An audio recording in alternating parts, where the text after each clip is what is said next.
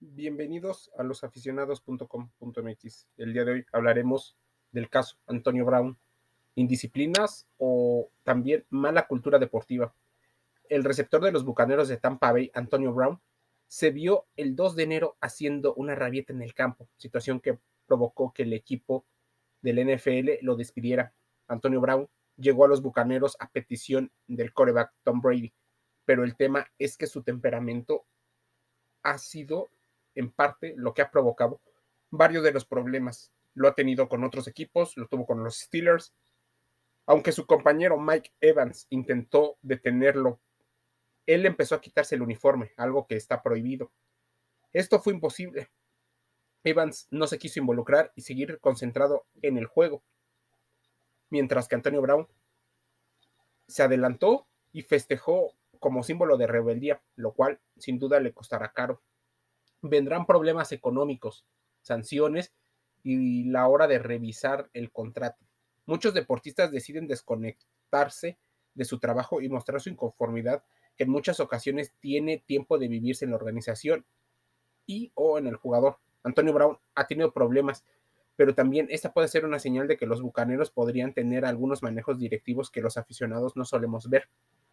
Esto podría afectar emocionalmente a los deportistas, que más que ser personas son considerados ya un activo.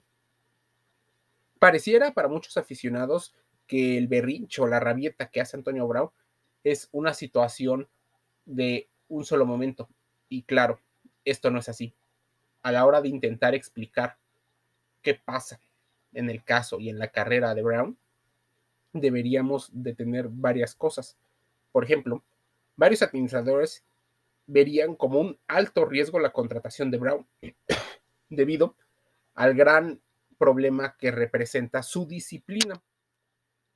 Es un gran deportista, pero el alto riesgo por sus ya comportamientos anteriores.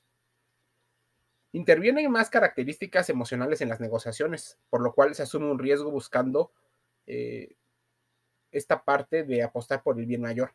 El fichaje de Brown pudo haber sido parte de la negociación para atraer y retener a Tom Brady, equipo que ya logró ser campeón. Tendríamos que tener más información para saber las variables que mueve en este caso o cualquier otro, porque los demás serían especulaciones o hipótesis correlacionando los temas dentro y fuera del deporte. La probabilidad más grande es que el problema legal siga por las cláusulas de rescisión, pero el equipo legal posiblemente lleve años favoreciendo a la NFL por ser un gran negocio. El futuro de los deportistas muchas veces radica en la recaudación de dinero por salarios y patrocinios, pues al dejar de hacer muchas otras actividades por el deporte, estos jóvenes que se terminan convirtiendo en adultos deportistas dejan la escuela formal, dejan su educación emocional y financiera de un lado y se fundamentan casi siempre en transferir el capital de su salario y sus ingresos a un estilo de vida superior al promedio, así como también poder invertirlo a modo de que se tenga un mejor estilo de vida. No será el primer y único caso de deportistas que muestren inconformidad por algún tema.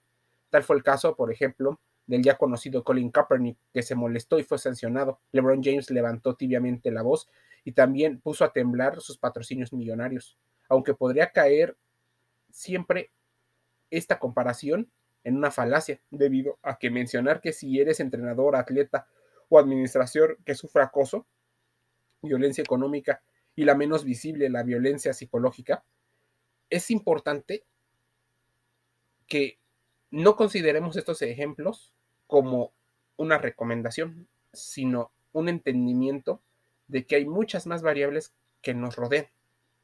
Si sufres todo esto, denúncialo. Recauda información, pruebas, videos, fotos, testigos, horarios, fechas, realiza un diario de tus acciones. Esto te ayudará a evitar que hayan muchos de los abusos que ocurren en el área de los deportes por parte de atletas entrenadores y directivos. Te envío un saludo.